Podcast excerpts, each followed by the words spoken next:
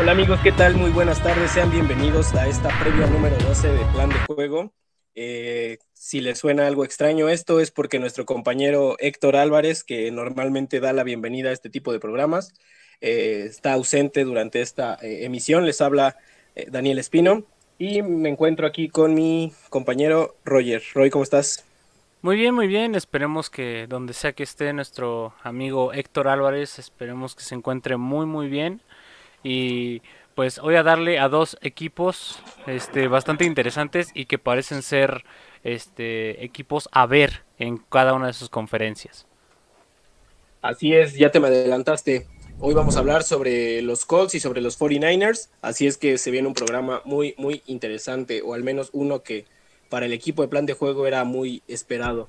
Y pues me voy a ir con los, con los Colts, un equipo que mm, eh, parece muy completo a momentos eh, durante partidos o durante lapsos de partido. Eh, como que no logra hacer clic toda esta maquinaria que tiene y eso le ha costado pues caro en, en sus pretensiones hacia adelante. Tiene algunas salidas interesantes, pero definitivamente la más importante, creo que vas a coincidir conmigo, es el retiro de Anthony Castonzo, porque es una posición vital en cualquier equipo, la de tackle izquierdo. Entonces, eh, el retiro de tu jugador ahí es, es igual o peor que, que, el tema del coreback, ¿no? Y si a esto le sumamos que también su coreback titular el año pasado, Philip Rivers, también se retiró, pues comienzan un poco los problemas, ¿no? Pero con el tema de las altas parece que eh, va a haber ahí eh, una buena suplencia, al menos en la posición de coreback, pero eh, otras por, por, mencionar, se va Jacoby Brissett, se va Denico Autry, Justin Houston, Anthony Walker y Malik Hooker que batalló para estar sano. No sé si quieras profundizar en, en alguna otra. No, realmente cubriste todo. A lo mejor Danny Coulter podría ser incluso un poco interesante, tomando en cuenta de que si retomamos un poco lo que fue el wild card cuando estuvieron peleando con, los Bills, eh, técnicamente pudo hacer lo que quería. Eh, Josh Allen y era porque realmente la presión de coreback era buena pero no espectacular para poder llegar a él y pues ese tipo de piezas son necesarias y efectivamente yo estoy totalmente de acuerdo contigo. El hecho de que Philip Rivers Philip Rivers era más bien el lastre que estaba deteniendo a los Colts no era tanto como que les dolera mucho que se fuera. El que sí dolió fue Anthony Castonzo sobre todo porque de entre todos los tackles el izquierdo es el más importante. Seas como te llames si eres el tackle izquierdo la responsabilidad de cargar con la protección del coreback es inminente y Anthony Castonzo era un especialista en este tipo de detalles. Ahora, yo creo que en las altas, si quieres empezar a nombrarlas, eh, creo que se cubrió bastante, eh, un espectro bastante interesante en lo que se refiere a las posiciones de su línea. Eh, recordemos que llegaron piezas muy interesantes de equipos muy interesantes que a lo mejor y pueden suplir, pero recordemos algunas situaciones que llegaron a vivir. No sé si las ya las quieras nombrar. Ya se me andaba olvidando el micrófono otra vez. Eh, pues sí, creo que la que más llama la atención por la posición, por el jugador y por muchas circunstancias es el trade que hacen con Filadelfia eh, por una tercera ronda y una segunda del, 2022. el coreback Carson Wentz llega a los Colts luego de salir, eh, pues la verdad es que peleado con, con Doug Peterson y, Filadelfia no deja atrás no, titubea, perdón, y se deshace de los dos, ¿no? Se deshace de los problemas, se deshace de Carson Wentz y se deshace de Doc Peterson. Creo que dentro de lo eh, malo que fue este desenlace para, para, el equipo de Filadelfia, toman la decisión correcta al deshacerse de los dos problemas y pues inician fresco, ¿no?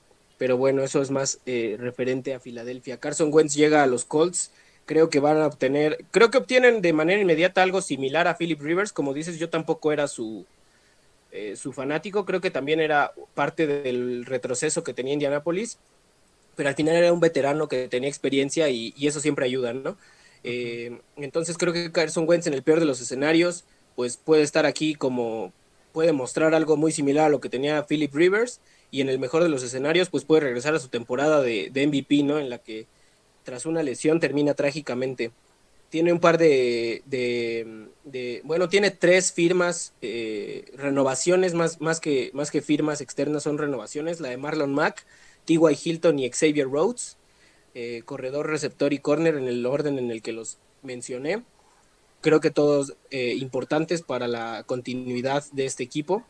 Y llama la atención el tema del, de los tackles, ¿no? Firman a tres tackles, a Eric Fisher, a Sam Tevy y a Julian Davenport el tema con Eric Fisher definitivamente es el que más llama la atención.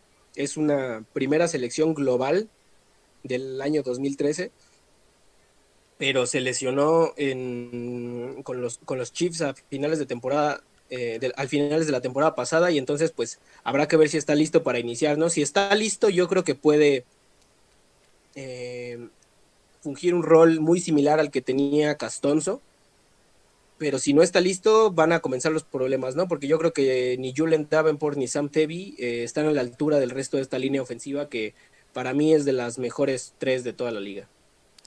Sí, efectivamente, yo justamente me refería a justamente esos tres tackles, incluso el guardia Chris Reed, el chico que viene de los Panthers al, al establo de los Colts, eh, incluso puede ser interesante esa firma, pero me, me llama mucho la atención Eric Fisher, eh, cómo esté. Recordemos que viene de una lesión, eh, fue de tendón, tendón Aquiles, eh, se perdió el Super Bowl y se notó a leguas la necesidad que, que tenía Kansas City con esa pieza en el campo, ¿no?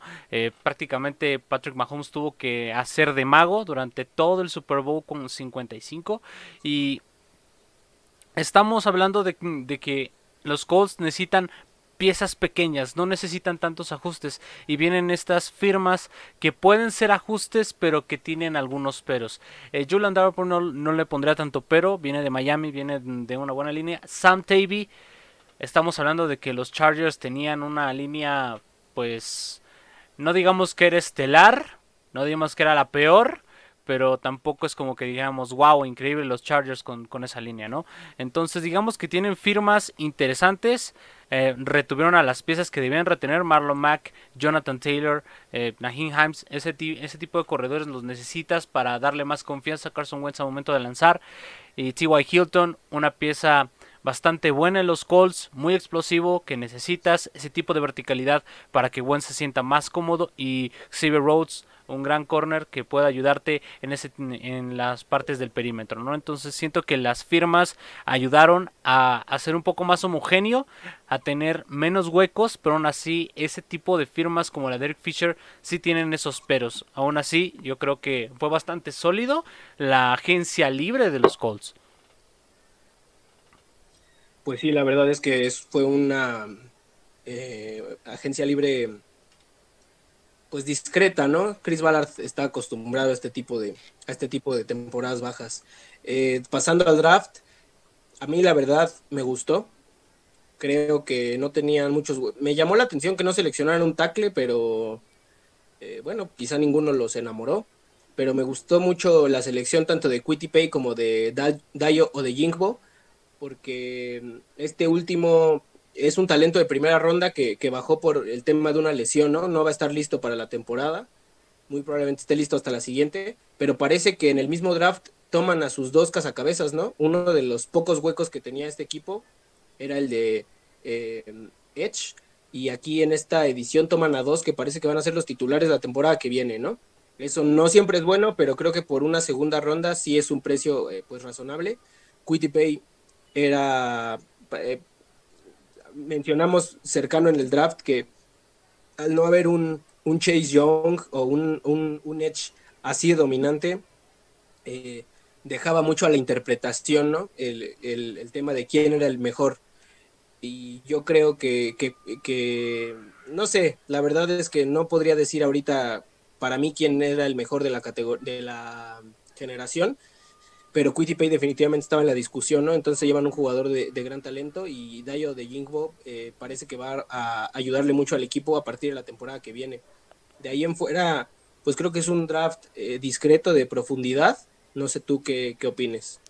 Sí, efectivamente. Yo creo que de Pay Eh, la cuestión de los hechos en el draft era que de, dependiendo mucho de qué es lo que más te gustara de las características que necesitabas en esa posición. Si necesitabas alguien explosivo, si necesitabas alguien fuerte, si necesitabas alguien veloz. Eh, mm, era dependiendo mucho. Y Pay de cierta forma cercano al draft era el que más o menos cubría de forma aceptable todos los rubros este, que necesitaba un Edge para ser considerado el mejor de cierta forma. Mi aparte, Quiripay viene de Michigan. Conocemos a Jim Harbaugh, prepara a, jóvenes para ya pisar día uno en el, campo sin problemas. Y Dayo de Jimbo sí me parecía era bastante bueno. Viene de una universidad pequeña y puede ser bastante explosivo. Incluso las piezas que vienen de, de la cuarta, quinta ronda, Kylen Grasson, el chico de, de MU, de Southern Michigan, eh, y Sean Davis, el, safety de Florida, me parecen bastante buenas. No son, digamos, wow, espectaculares, pero son suficientes para llenar los huecos que necesitaban. La única que nunca realmente entendí fue la de Sam Ellinger, el coreback de Texas.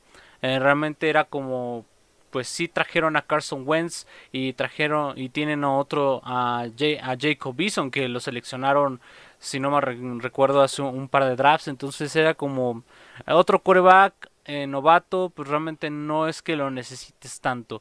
Pero de ahí en fuera, incluso Will Fries de la séptima ronda me pareció muy, muy bueno.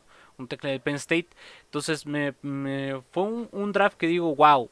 Eh, no es espectacular, pero tiene piezas que te ayudan bastante. Y eso ha sido como la constante que tiene Indianapolis en esta temporada baja. Sí, definitivamente hubo áreas de oportunidad que no se eh, seleccionaron, pero bueno, ya veremos qué, eh, qué, tiene Chris Ballard bajo la manga, uno de los gerentes generales que más eh, nos tiene acostumbrados a sorpresas, ¿no? Siempre, cada año selecciona gente que dices quién, y en un año o dos siempre son pro bowlers, ¿no? Entonces, habrá que ver qué tal, qué tal. Y bueno, de cara a la siguiente temporada, eh, yo veo este equipo muy fuerte. Yo creo que la división está entre ellos y Tennessee, como dije el, el, podcast pasado. Eh, se habla que Golden Tate puede llegar a reforzar, creo que le caería muy bien. La línea ofensiva me parece las mejores tres. El resto de los receptores es Michael Pittman Jr., jugador de segundo año, Paris Campbell, T.Y. Hilton, Zach Pascal, Desmond Payton. O sea, son son jugadores, creo que los tres titulares son, son buenos, si llega Golden Tate serían cuatro jugadores eh, interesantes. A mí la verdad no me gusta su departamento de, alas cerradas, eh, pero volvemos a lo mismo, habrá que ver, ahí también se habla de, de Zach Ertz, que también podían hacer un trade por él. Carson Wentz, pues realmente el, techo de esta ofensiva pues depende de él, ¿no? Creo que son una unidad muy talentosa, pero con, Carson Wentz al frente ahí, eh, pues es, de momento es un volado, ¿no? Carson Wentz ha mostrado temporadas muy buenas, pero también unas muy malas. Y los corredores tienen tres que pueden ser titulares en cualquier equipo, ¿no? Jonathan Taylor, Marlon Mack y Naheem Hines. Quizá Hines este último eh, es el de menos, pues nombre, tiene mucha participación en el juego aéreo, pero, pero la verdad es que, aporta mucho en, en la rotación. Y a la defensiva, pues es una de las mejores defensivas de, toda la liga, ¿no? Eh, Robert Stewart y DeForest Buckner causan mucho daño por el centro. DeForest Buckner, para mí, si no existiera Aaron Donald, es el mejor de la liga por mucho. Entonces, eh, bueno, existe Aaron Donald, pues para mí es el segundo mejor de la, de la liga. Eh, pero, o sea, lo que pasa es que Aaron Donald juega de verdad a otro nivel, ¿no? Juega en un escalón muy aparte debajo de él, para mí está Buckner y también está solo, pero sigue estando debajo de, Donald. Y ya después está el resto de los jugadores, ¿no? Para mí la verdad es que lo de Buckner me parece increíble. Eh, Pay, que ya llega, como lo mencionamos, tiene ahí jugadores interesantes de rotación del otro lado, Taekwondo Lewis, Kemoko Touré, Isaac Rochelle. Eh, no creo que este año Dayo de Jingbo, pero igual ahí está en la rotación. En los linebackers tienen a uno de los mejores linebackers, en Darius Leonard. Para mí es de los mejores tres, si no es que de los mejores dos. Eh, y el perímetro, que la verdad es que solamente está eh, tiene un eslabón débil en Rock Yacine, pero fuera de él creo que, que, es bastante sólido también. Entonces, tengo, tengo amplias expectativas para este equipo y mi bold prediction va, va muy de la mano con, con los 49ers, entonces mejor se las digo al rato. sí, es que los Colts eh, justamente por eso e, este, esta previa la esperaban mucho lo del equipo de plan de juego porque son dos equipos que los vemos muy muy fuertes y sobre todo Indianapolis Colts para mí eh, pues sí es, es difícil decir que Titans le puede competir a un equipo tan completo y con una agencia libre tan bien en el sentido de que no hubo algún error garrafal eh, que haya hecho en la franquicia de Indianapolis te habla de que el gerente, el entrenador están súper a la par y que esta puede ser una gran potencia en la NFL si se aplica a Carson Wentz. Y yo siento de que de cierta forma lo va a lograr. Eh, depende mucho de cómo lo trate eh, el señor este Frank Reich. Recordemos, Frank Reich fue el coordinador ofensivo cuando, el, cuando Filadelfia llegó al Super Bowl. Entonces Frank Reich tiene la capacidad de sacarle jugo a las capacidades que ya conoce de Carson Wentz. Y sobre todo de del cuerpo de corredores, eh, si no existiera Cleveland Browns, para mí eh, Indianapolis Colts tiene, tendría de los mejores cuerpos de receptores de la liga. Eh, son muy explosivos Jonathan Taylor, Marlon Mack, muy físico, y Naheem Himes, muy versátil. Me, fascina ver a los corredores de Indianapolis y son personas que en un segundo te pueden destrozar, ¿no? Y la defensiva, wow, qué decir, ya tú no nombrabas a los nombres que están por ahí. Bogner simplemente, si no estuviera el rey, él ya estaría utilizando la corona, ¿no?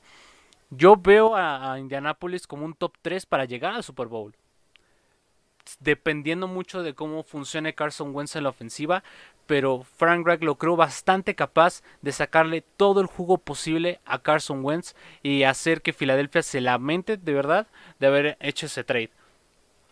Porque si recordamos, el trade venía con porcentaje de, de uso de Carson Wentz en, en, para hacer este, acreedores aparte, más allá del, del, del, del envío, ¿no? Entonces, creo que Indianapolis debe ser top 3 favoritos para llegar al Super Bowl. Y mi bold prediction. Ay, Dios mío. The Forest Buckner le gana en capturas a Aaron Donald. Muy buena, muy buena. Muy buena, definitivamente.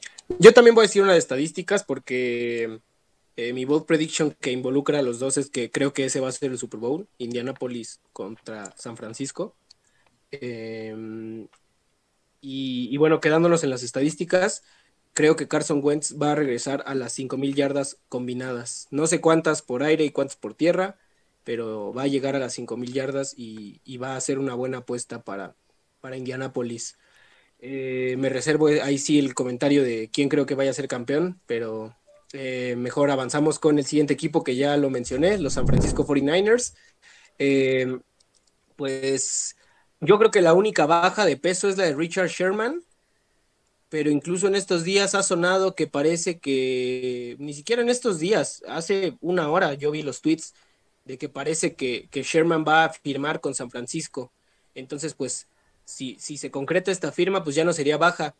De ahí en fuera creo que todos son jugadores que pues tuvieron acción por, por las lesiones que tuvo San Francisco este año, pero pues la verdad es que ninguno es titular y ninguno era, era eh, determinante en este equipo, ¿no? Los, los menciono y ya eh, después dejo que, que, te adentres en algunos si quieres, pero para que no se vayan a pasar, se fueron CJ Bethard, Nick Mullens, Tevin Coleman, Jerick McKinnon, Kendrick Bourne, Marquise Goodwin, Chris Thompson, Jordan Reed, Ben Garland, Weston Richburg, Ezekiel Lanza, Ronald Blair, Solomon Thomas, Kerry Hyder y Akelo Witherspoon.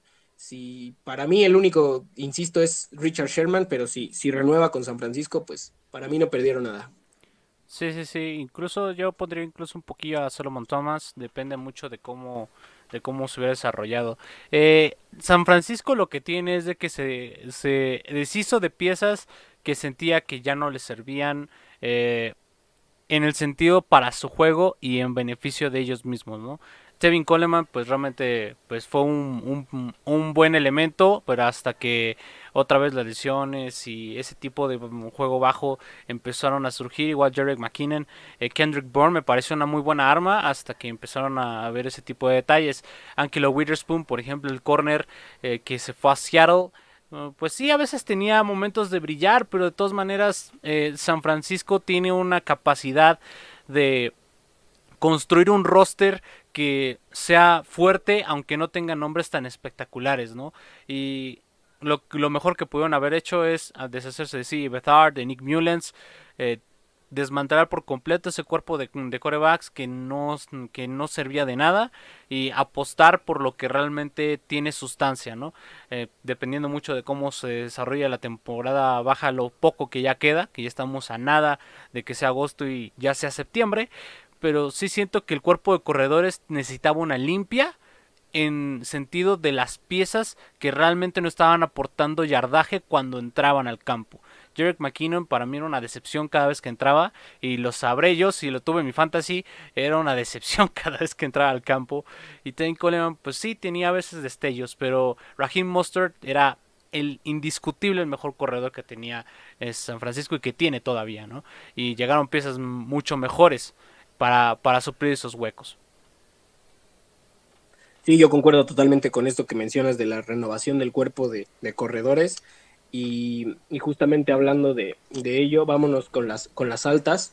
Llega Wayne Gallman de los Giants, un jugador que sacó de apuros al equipo de Nueva York tras la lesión de Saquon Barkley. Eh, por desgracia para ellos hacia el final de la temporada y, no, y, no, lo suficiente como para haberlo retenido pero mm, llega aquí a un equipo de San Francisco en el que la rotación ahora va a ser muy importante entre él, seguramente Mostert y el novato eh, Troy Sermon que mencionaremos más adelante, ¿no? Para mí, San Francisco tiene tres firmas vitales. La de Kyle Jusic, el fullback, Trent Williams, el tackle, y Alex Mack, el centro. Porque son tres jugadores que eh, em, embonan muy bien en este sistema ofensivo de Kyle Shanahan que eh, prioriza el ataque terrestre. Y bueno, Trent Williams es uno de los mejores tackles de los últimos tiempos. Alex Mack es, yo creo que el mejor centro de los últimos años. Y es cierto que ya los dos son veteranos, pero em, pueden aportar mucho, creo, todavía. Y Kyle Jusic pues aunque muchos creen que la posición de fullback está en peligro de extinción, sigue habiendo sistemas y sistemas exitosos que los utilizan y Kyle Jusic es exactamente esto, ¿no? Es un fullback que puede bloquear perfectamente bien, puede correr el balón y puede recibir como... Hay, hay, hay quien dicen que, los fullbacks son una especie como de alas cerradas más chaparritos, ¿no? Entonces, eh, Kyle Jusic entra en esa descripción y no en vano le dieron un contrato de 5 años y 27 millones de dólares. Eh, Trent Williams eh, se hizo el tackle izquierdo mejor pagado, si mal no recuerdo, firmó por 6 años y 138.06 millones de dólares, que realmente tiene un truco ahí de cap, está, está dividido en dos, dos partes de 3 años el, contrato, pero bueno, eso ya es muy técnico, mejor, eh, no sé si quieras mencionar alguna otra. Ah, te, te voy a dar el gol, de verdad, te echaste prácticamente todas las firmas que pudo haber nombrado. Mm, agregaré un poco a Mohamed Sanu. Justamente se está trayendo piezas que reconoce eh, Kyle Shanahan. Alex Mack pues viene de Atlanta. Él conoce perfectamente cómo utilizarlo en su línea. Trent Williams, ni se diga, es un gran, es un gran veterano. Y Mohamed Sanu, pues viene, la mejor temporada que tuvo, 2016, pues fue cuando fue ofensiva 1 con Atlanta y estaba Kyle Shanahan ahí. Lo de Kyle Jusic me parece el de las mejores firmas que vi en la agencia libre. Un jugador que hace revivir esos recuerdos de que los fullbacks realmente valían la pena y que esa posición no desapareciera por completo de los esquemas de la NFL. Y Wayne Gallman me parece infinitamente mejor que varios de los corredores que tenía San Francisco en su roster de running backs. Entonces vemos cómo eh, el equipo de San Francisco justamente trae piezas que parece eh, algunas que parecen que no son la gran cosa pero que aportan y algunas que son de impacto inmediato. Yo creo que Alex Mack, eh, Kyle Jusic, Trent Williams con esos, con, con esos contratos van a dar de qué hablar en esa línea Y sobre todo que yo siento que va a ser una muy buena arma, muy a la Tyson Hill, de, de un muy híbrido porque Kyle Shanahan sabe perfectamente cómo usarlo. Y Mohamed Sanu ni se diga, ¿no? Entonces, ahí ese tipo de piezas va a saber jugar, va a saber cómo utilizarlas en su esquema para que al fin la rompa San Francisco y otra vez lo vemos en el Super Bowl. Se me olvidó también mencionar, eh, esas tres fueron eh, vitales para mí, pero esta ya no lo es, pero también me gusta el regreso de Tony Jefferson a la liga. Tony Jefferson, un muy buen safety que estaba en, los, Baltimore Ravens y antes de eso brilló con los Arizona Cardinals.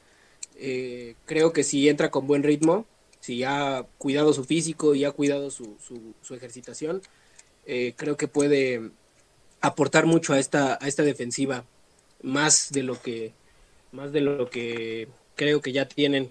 Pero bueno, avanzando en el, en el draft, obviamente los reflectores se los lleva Trey Lance con la selección número 3. Eh, un coreback del que ya hemos hablado mucho. Tiene un techo muy, muy alto. Eh, y yo creo que eventualmente le terminará quitando la titularidad a Jimmy Garoppolo en la temporada. Yo creo que Jimmy Garoppolo sí va a empezar. Eh, y después se vienen dos muy buenas firmas para mí, ¿no? Aaron Banks, el guardia de Notre Dame, que creo que también va a tener repeticiones este año si hay por ahí alguna lesión o alguna baja de juego de alguno de los guardias. Eh, pero creo que este está pensado a, largo plazo y, va a terminar aportando mucho. Es un, es un jugador que, pues no sé, quizá incluso tenga posibilidad de moverse de centro detrás de Alex Mack, no lo sé. Alex Mack solamente firmó por un año, dudo mucho que dure más de tres, la verdad. Entonces, eh, pues ahí quizá podría entrar Aaron Banks o, o, entre en lugar de un guardia y un guardia tome el lugar de centro, no lo sé, esos experimentos raros en la línea ofensiva que, suelen manejar los equipos. Y eh, Trey Sermon, el, corredor de Ohio State, que parece que viene con, eh, pues con la vara muy alta, ¿no? Y, parece ser que va a, cumplir, ¿no? Con esta expectativa. Trey Sermon eh, se espera mucho de él y, yo también espero mucho de él. Eh, también se eh, seleccionaron a Ambry Thomas, corner de Michigan. Él creo que va a entrar en la rotación, quizá por ahí en el slot. Pero Michigan, pues una universidad de, que eh, está aprobada ¿no? en, el talento que produce para la NFL. Entonces, eh, pues creo que es muy modesto el draft, pero tampoco creo que San Francisco necesitara mucho más. Sí, exactamente. Eh, hablando de Trey Lance, me parece impresionante. cada vez que leo más sobre este muchacho, me sorprende cada día más. Es impresionante como incluso eh, analizando un poco su brazo y la capacidad que tiene para lanzar, es increíble cómo con tres dedos puede lanzar un rápido adentro. Es impresionante cómo sin siquiera tener el balón realmente sujeto como debe de funcionar en la mecánica del lanzamiento hace un pase hace un pase perfecto, ¿no?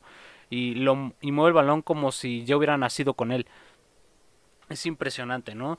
Aaron Banks, Trey Sermon, incluso me parece que fue manchado un poco su, su visibilidad para los Scouters después de la final colegial, en la que pues, realmente no existió en casi todo el partido y Najee Harris se llevó los reflectores, pero yo en lo particular veo que Trey Sermon tiene bastante potencial porque es muy del estilo, muy físico, muy de buscar esos huecos, inteligente al momento de tomar este, decisiones y cuando hay que golpear, hay que golpear y hay que meterse a la caja a sacar el, a sacar el balón de ahí para meterlo en la zona de anotación lo va a hacer, ¿no? Y Trey Sermon es como este tipo de, corredores que existían mucho en las rondas intermedias, eh, muy Kennedy Gainwell, mucho extremo justamente, mucho Howard, que a lo mejor no tienen los reflectores, no viene de universidad, venía uno de universidad grande, pero realmente son esos corredores que tienen la capacidad de volverse titulares si se lo proponen, pero que realmente no tenían tantos reflectores porque solamente iban para dos corredores. Si acaso querían meter a Trey Sermon o a Javonte Williams en la conversación, pero realmente no lo hacían tanto. Y Aaron Banks me parece una gran firma, me parece el futuro de la línea. Eh, Notre Dame es una gran escuela. Aaron Banks viene de un, sistema bastante bueno y yo creo que este, este offensive guard va a ser de los futuros este, linieros que van a estar formados en la línea, obviamente si se aplica, ¿no? Las demás, las demás picks, estamos hablando de firmas bastante interesantes que pueden ocupar ciertos, ciertos movimientos, incluso Eli Mitchell, running back de Luciana Lafayette, eh, me parece que también es muy buen eh, eh, running back, algunos destellos por ahí, puede estar ahí en el equipo de prácticas e incluso ganar su lugar, dependiendo mucho de cómo se desenvuelva, ¿no? Pero siento que es un draft muy completo, esa sería la palabra, de que no es malo, no hay una firma mala, solamente son firmas que van a darle profundidad a sus posiciones y es lo que más necesitas en un draft. Con un, con un pick buenísimo es un draft increíble. Con tres que yo creo que tiene San Francisco, este es de locura, ¿no? Pues sí, ahora este, pasando a cómo vemos a este equipo, yo ya les dije, yo lo veo en el Super Bowl, voy a ser muy concreto. Yo lo veo en el Super Bowl, creo que están muy completos línea por línea. Eh, Qué mal que Héctor no está aquí para defender a sus Rams, pero yo, yo, yo creo que los Rams sí están un escalón por debajo. Claro que me pueden callar la boca y yo también lo, lo, acepto si eso pasa, obviamente, pero yo creo que este equipo va a llegar al Super Bowl, está fuerte en todas sus líneas y mi bold prediction es que van a ser la ofensiva total número uno y la defensiva total número uno de toda la NFL. Uf, este. Pues sí, o sea, no, no puedo estar más de acuerdo contigo, Espino. Realmente San Francisco es un equipo con mucha historia y que este super, este, esta temporada eh, ni siquiera se merecía el, el doceavo pick, tomando en cuenta tantas lesiones que tuvieron la temporada pasada. Pero con que el equipo esté saludable, fácil llega al Super Bowl, sin siquiera eh, doblar las manos. Es, es, impresionante la capacidad de aguantar las piezas importantes, de tener paciencia y sobre todo de moverse de manera inteligente. Habrán tirado todo el, todo el futuro en Trey Lance, pero se va a pagar con creces en los años venideros. Yo te igual veo en Super Bowl a San Francisco y mi bold prediction es difícil porque ni siquiera se me ocurre algo que que sea muy descabellado, porque creo que incluso lo más descabellado puede funcionar en este equipo y es impresionante, ¿no? Eh, yo creo que mi bold prediction será la línea de San Francisco se vuelve la número uno del NFL. Vale. ¿Ofensiva o defensiva? Ofensiva y defensiva, las dos. Órale va que va. Pues bueno, eh, ya pudieron ver por qué era uno de los episodios más esperados, al menos por parte del equipo de plan de juego. Qué lástima que Héctor no pudo eh, unirse. Eh, siempre se extraña su, su, opinión. Pero bueno, el show debe continuar y lo, lo veremos en el próximo episodio. no olviden dejarnos sus comentarios, dejarnos sus reacciones. Les agradecemos mucho que nos hayan escuchado. Les agradezco mucho su tiempo, sus comentarios y los dejo con Roy. Sí. es que te quiero meter en problemas porque dijiste que este es tu, tu pick de Super Bowl. Entonces quiero, quiero, quiero saber con a quién ves como campeón de Super Bowl dependiendo de qué circunstancias. Pues mira, en este momento, o sea, si tal cual están las cosas ahorita, San Francisco. Pero pero si Indianapolis hace lo suficiente para llegar al Super Bowl en una división difícil como la americana, eh, pues será por algo, ¿no? Entonces, eh, si los Colts dominan la división todo el año y llegan al Super Bowl, creo que tienen una oportunidad importante y diría que los Colts. Pero si llegan como comodín y sufriendo y con esfuerzo y demás, creo que San Francisco tiene más posibilidades. Es decir, en un duelo parejo de poder a poder, creo que San Francisco tiene más poder. En un duelo ya en el que metemos la racha del equipo, cómo viene, las lesiones, todo lo que conlleva una temporada, podría ser que Indianapolis. Para que la anoten en sus quinielas, cuando haya que hacer quinielas en plan de juego, para que la anoten. Super Bowl 56. San Francisco contra Indianapolis. A, ver, será un buen quite. Si, si se llega a dar, Será un increíble quite y yo estaría fascinado en verlo, ¿no? Pero sí, yo, yo también me despido. Eh, qué lástima que Héctor no pudo estar para que defendiera a sus Rams y que Aaron Donald es el mejor liniero de, toda la liga y de toda la historia de la NFL, ¿no? Pero ya no puede, no puede defenderse y podemos decir abiertamente que San Francisco es muchísimo mejor que, que los Rams, ¿no? Pero sigan todo nuestro contenido. Ya está la lista de reproducción de las previas de la temporada 2021 en el canal de YouTube. Aquí se pueden suscribir, darle like, darle a la campanita para que les avise cada vez que hay. Cada martes y viernes va a haber un weekly, cada martes y viernes va a haber una encuesta en la página de Facebook y cada miércoles va a haber un weekly hablando de las noticias del día. Este, hoy se dio una noticia bastante eh, importante que hablaremos en el siguiente miércoles. Entonces, nos vemos en la siguiente.